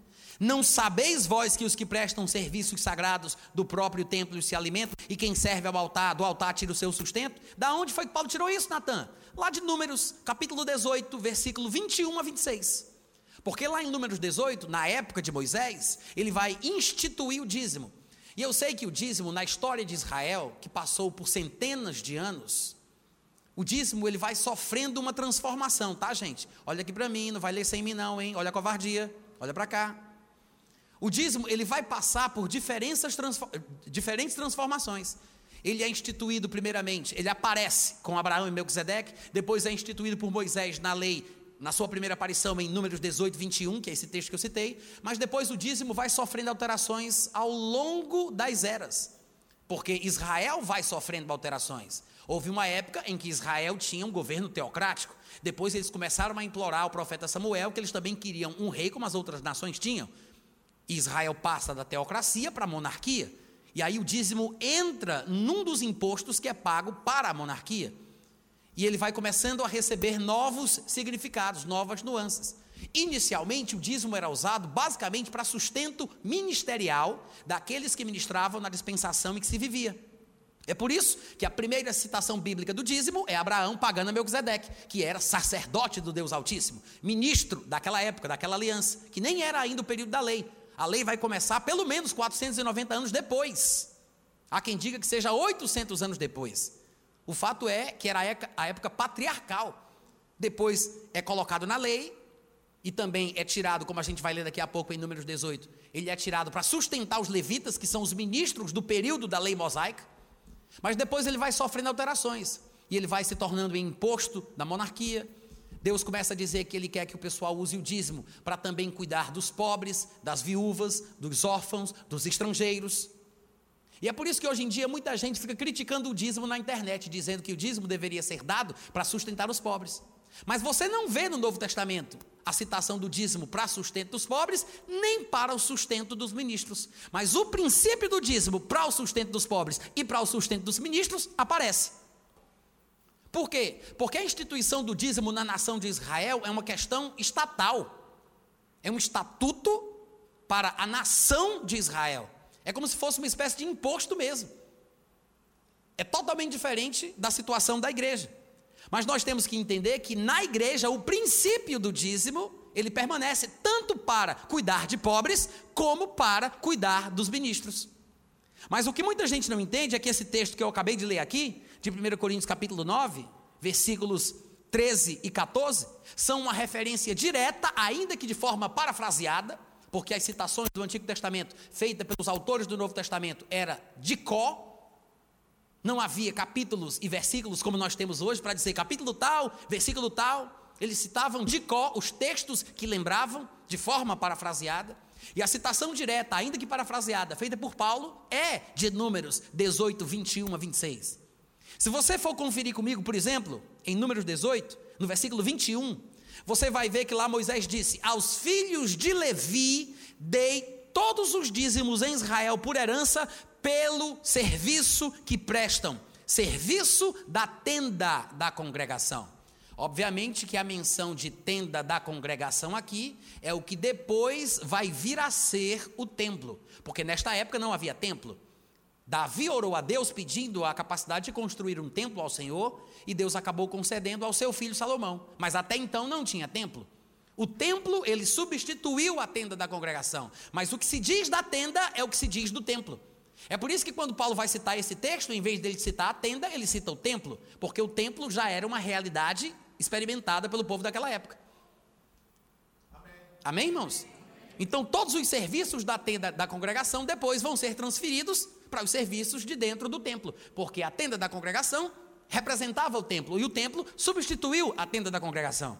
Mas eu quero que você observe que no versículo 21, o texto está dizendo: Aos filhos de Levi, Deus diz: Dei todos os dízimos em Israel por herança, pelo serviço que prestam serviço da tenda da congregação.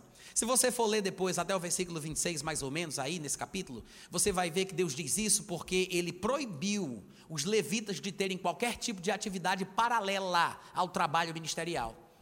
Todas as outras tribos tiveram o direito de receber uma porção de terra para poderem lavrar, plantar, cultivar, porque o meio de subsistência do povo de Israel era basicamente agropecuário. Mas os levitas foram proibidos por Deus. Deus diz: os levitas não vão ter herança na terra que, que vocês passam a possuir, porque eu vou ser a herança dos levitas. Aí ele diz: por isso eu dei aos levitas todos os dízimos em Israel por herança, pelo serviço que prestam. Todas as outras tribos que receberam terras por herança para a sua prosperidade e subsistência deveriam pegar dos seus ganhos, que era basicamente agropecuário, que é por isso que naquela época o dízimo estava mais associado a grãos, a, a, a coisas da terra do que a dinheiro. E é o que faz muita gente não entender por que, que hoje se fala de dinheiro em vez de se falar de comida. Mas não podemos cometer o erro do anacronismo, que é tentar interpretar textos antigos à luz de realidades modernas.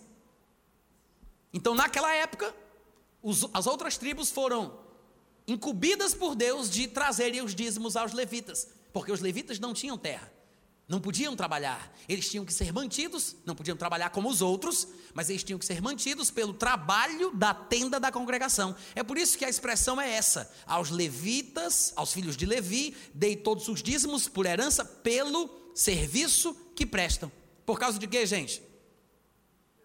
É, gente, são vocês, tá? Por causa de quê, gente? Eu vou tentar de novo. Deus disse: Dei todos os dízimos em Israel por herança aos levitas pelo serviço que prestam. Pelo que, gente? Pelo serviço que prestam. Serviço da tenda da congregação. Lembra de 1 Coríntios 9, 13, 14 que a gente acabou de ler? Veja o que Paulo disse lá. Não sabeis vós que os que prestam serviços sagrados do próprio templo, a tenda da congregação, do próprio templo se alimentam, e quem serve ao altar é do altar que tira o seu sustento? Não sabeis vós? Pois eu poderia acrescentar, pois está escrito em Números, capítulo 18, do versículo 21 ao 26. Paulo está dizendo: vocês não sabem disso? Que quem presta serviço sagrado, como está escrito em Números 18, 21, quem presta serviço sagrado é do, do altar que tira o seu sustento, é do próprio templo que ele se alimenta. Aí você diz: ah, mas isso é uma coisa da lei, é ultrapassada. Aí Paulo acrescenta no versículo: ele diz: assim ordenou também o Senhor Jesus. Para aqueles que dizem que esta citação, que é uma citação direta do dízimo, é uma coisa da lei ou do Antigo Testamento? Porque Paulo está citando diretamente, ainda que de forma parafraseada, um texto de números, um texto da lei. Mas ele não só cita Moisés, como ele diz, assim também. Por que assim também? Porque alguém havia dado essa ordem, que era Moisés. Mas não só Moisés, segundo Paulo, assim, do mesmo jeito, também, além de Moisés, ordenou o Senhor Jesus. Que aquele, seguindo o mesmo princípio, a mesma regra básica, aquele que prega o evangelho, viva do evangelho. Porque muito provavelmente Deus não queria que os seus ministros da nova aliança se comprometessem com atividades que concorressem àquilo que deveria ser prioridade. Até serviços na igreja que outras pessoas poderiam fazer, os pastores têm que ter cuidado de não se envolverem demais. Lembra da confusão que teve na igreja de Jerusalém que começou a crescer e o povo começou a murmurar porque os apóstolos estavam se esquecendo das viúvas dos gregos? Quando começaram a murmurar, os apóstolos, que eram humildes o suficiente para analisar a situação, reconheceram o erro que estavam praticando e decidiram parar de fazer o que estavam fazendo e encarregar outras pessoas fiéis para continuarem com aquele trabalho. E eles? Eles disseram: Nós vamos fazer o que nunca deveríamos ter largado, nos consagraremos à oração e ao ministério da palavra. Por quê? Porque Jesus deu a ordem. É uma ordem. Aquele que prega o evangelho deve viver do evangelho. Amém, irmãos? Claro que os ministros não conseguirão viver se nós não formos abençoadores, se nós não formos generosos, se nós não doarmos, se nós não compartilharmos, se nós não fizermos a nossa parte. Jesus deu essa ordem porque Jesus praticava isso. Você acha que Jesus iria dar uma ordem dessa se ele mesmo não fizesse o que estava ordenando? Entendeu o que eu perguntei? Se Jesus disse: quem prega o evangelho, viva do evangelho, é porque ele tinha parado com esse negócio de mexer em madeira. E tinha parado com esse negócio de fazer cadeira, de fazer mesa. Tinha parado com isso. Largou a carpintaria. Porque quem prega o evangelho deve viver do evangelho. E Jesus tinha moral para falar porque ele vivia o que ele pregava. É por isso que ele tinha bolsa. Ele recebia as ofertas, ele recebia o dinheiro, ele se mantinha e mantinha os seus. É bíblico, irmãos. Aí você vai me dizer, Natan, será?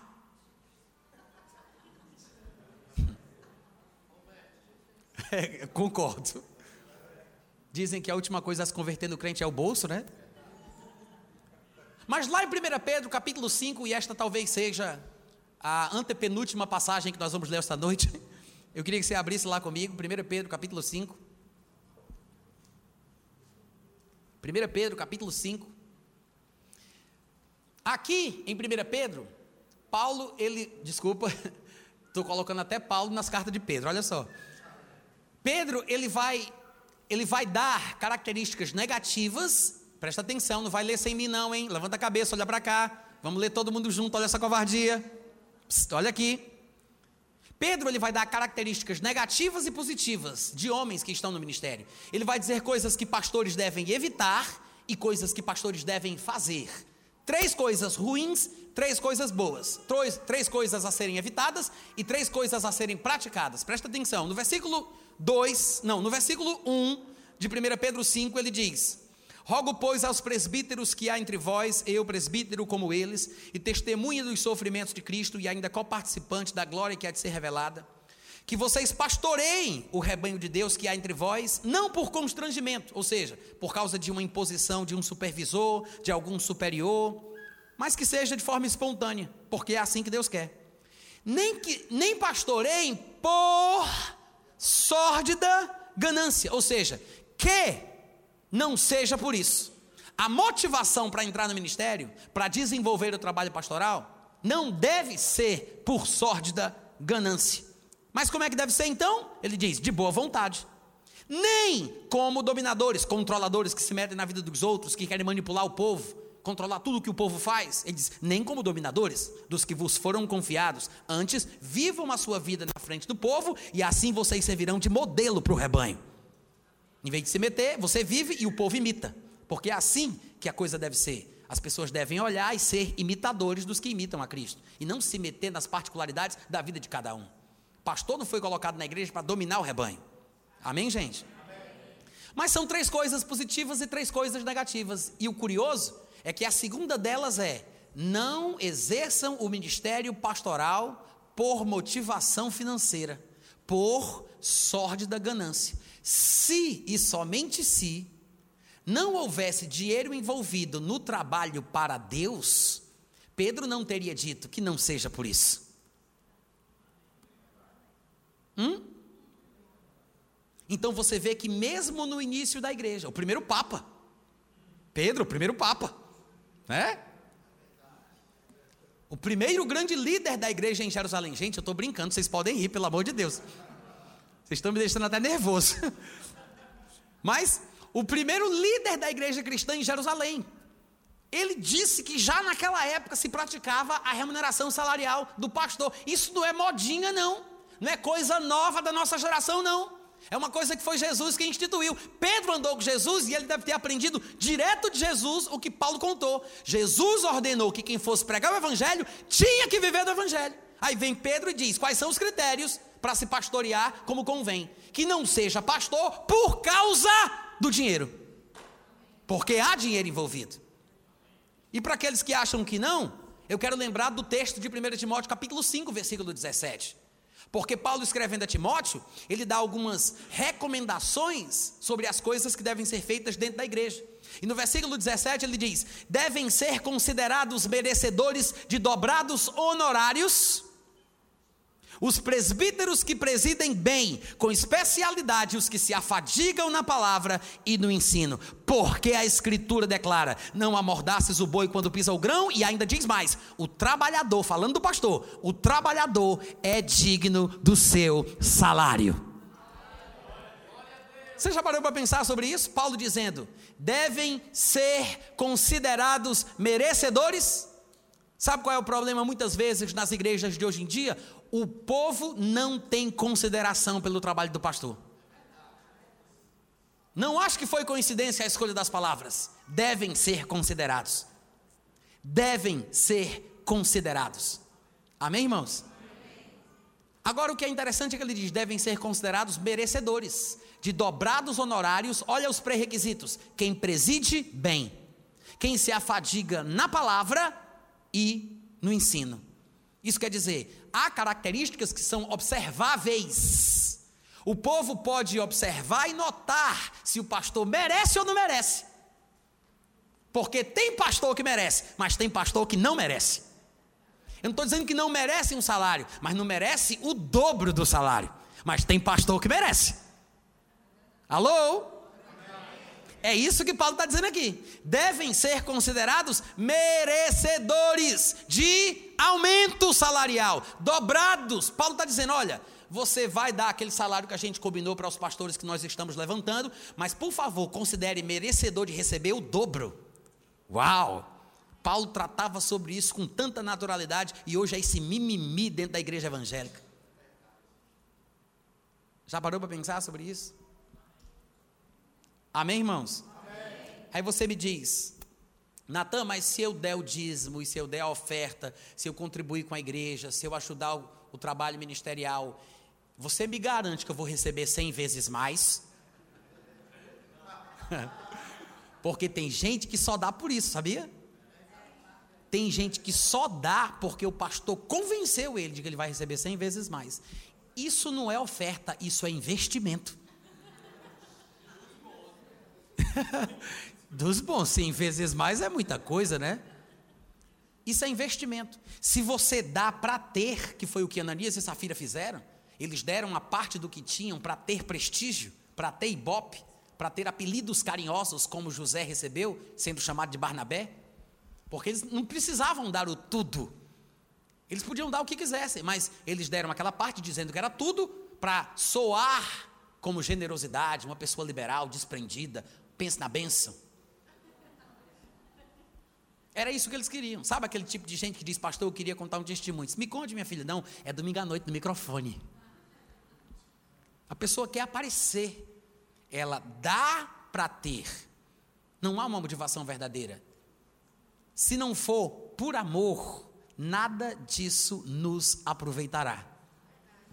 Aí você me diz, Natan, tem retorno financeiro para aquele que abençoa o ministério, que abençoa a igreja, que investe naquilo que está sendo feito pela obra de Deus naquela cidade, naquela igreja. Sim, a Bíblia ensina sobre isso em diversos lugares. Nós poderíamos citar várias passagens. Vocês devem lembrar de um texto que é bem famoso no meio cristão. Em Filipenses capítulo 4, versículo 19, todo mundo diz: E o meu Deus, segundo a sua riqueza em glória, há de suprir cada uma das minhas necessidades em Cristo Jesus. Quem não conhece esse versículo?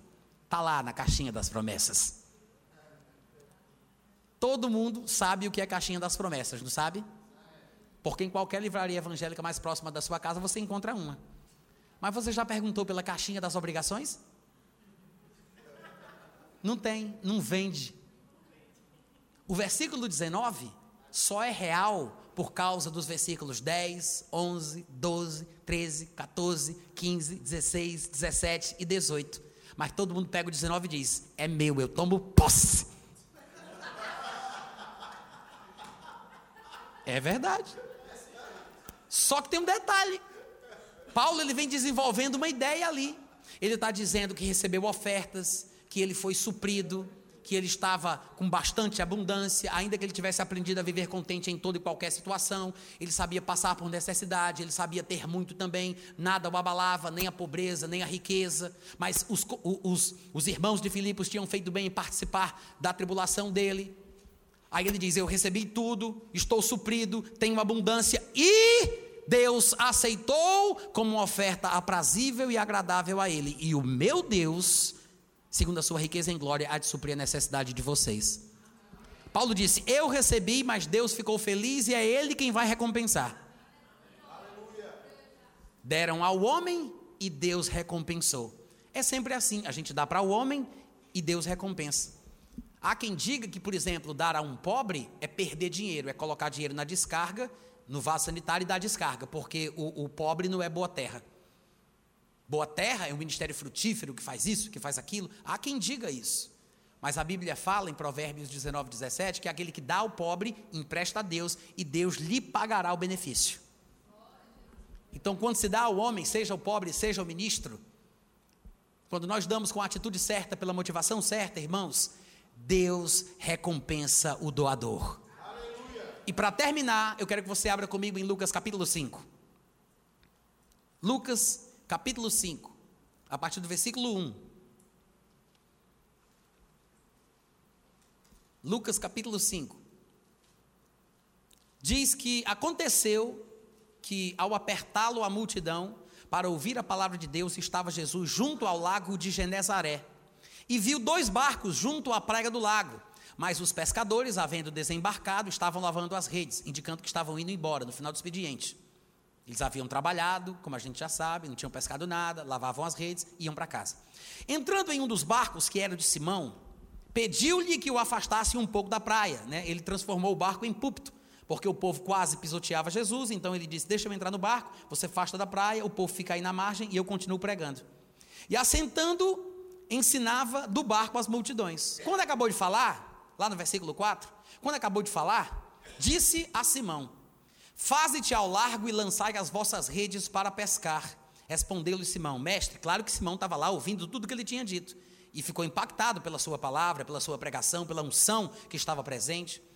E ele disse: Mestre, havendo trabalhado toda a noite, nada apanhamos, mas tudo o que tu mandar eu fazer, eu faço. Sob a tua palavra eu farei isso. Lançarei as redes. E diz o versículo 6 que não porque ele fez a confissão de que faria, não porque ele confessou a sua fé, mas porque ele fez isso, veja que o versículo 6 diz: Isto fazendo, não somente dizendo que faria, mas fazendo isto, apanharam grande quantidade de peixes e rompiam-se-lhe as redes. A gente sabe que a pescaria era o ganha-pão de Simão Pedro e de alguns outros que estavam ali naquele momento. Eles não tinham pescado nada, e lá vem Jesus precisando do ganha-pão deles emprestado.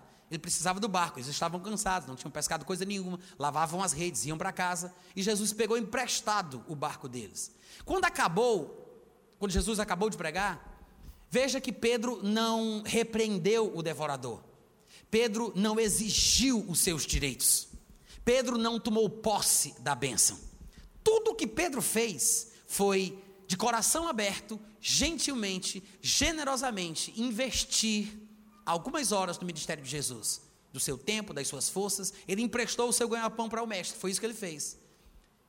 E Jesus fez questão de abençoar Pedro. Foi Jesus quem tomou a iniciativa de querer dar alguma coisa em troca. Irmãos, quando nós somos generosos, quando nós somos bondosos, quando nós contribuímos com a pregação do Evangelho, com a igreja, saiba de uma coisa: não precisamos convencer Deus de nos recompensar. Nunca deveríamos dar para ter, porque é Deus quem faz questão que sejamos abençoados de volta. Agora, agora, como é que Deus vai me abençoar de volta? Observa o princípio no texto de Lucas 5. O que foi que Jesus disse? Ele disse para Simão Pedro: Pedro, Vai para onde as águas são fundas, faze-te ao largo, vai aonde as águas são fundas e lança as redes para pescar. O que foi que Jesus falou para ele? Ele disse: Eu sei que você é pescador, eu sei que é nisso que você se mantém, é o seu trabalho, é o seu ganha-pão. Você pode ter trabalhado a noite toda, mas agora, depois que você fez isso por mim, eu quero fazer uma coisa por você. Aí o que foi que Jesus fez? Ele disse: vai trabalhar. O que Jesus fez foi: trabalha agora para você ver. Jesus não fez peixes, vos ordeno, levantai-vos agora a três metros da superfície do mar e pulai para dentro de tais barcos. Ele não fez isso. Ele disse: Vou te abençoar, Pedro, vai trabalhar. Jesus disse: Vai trabalhar agora para tu ver. Muitos aqui teriam perdido a benção, porque achavam que a abundância deveria ter vindo sobrenaturalmente.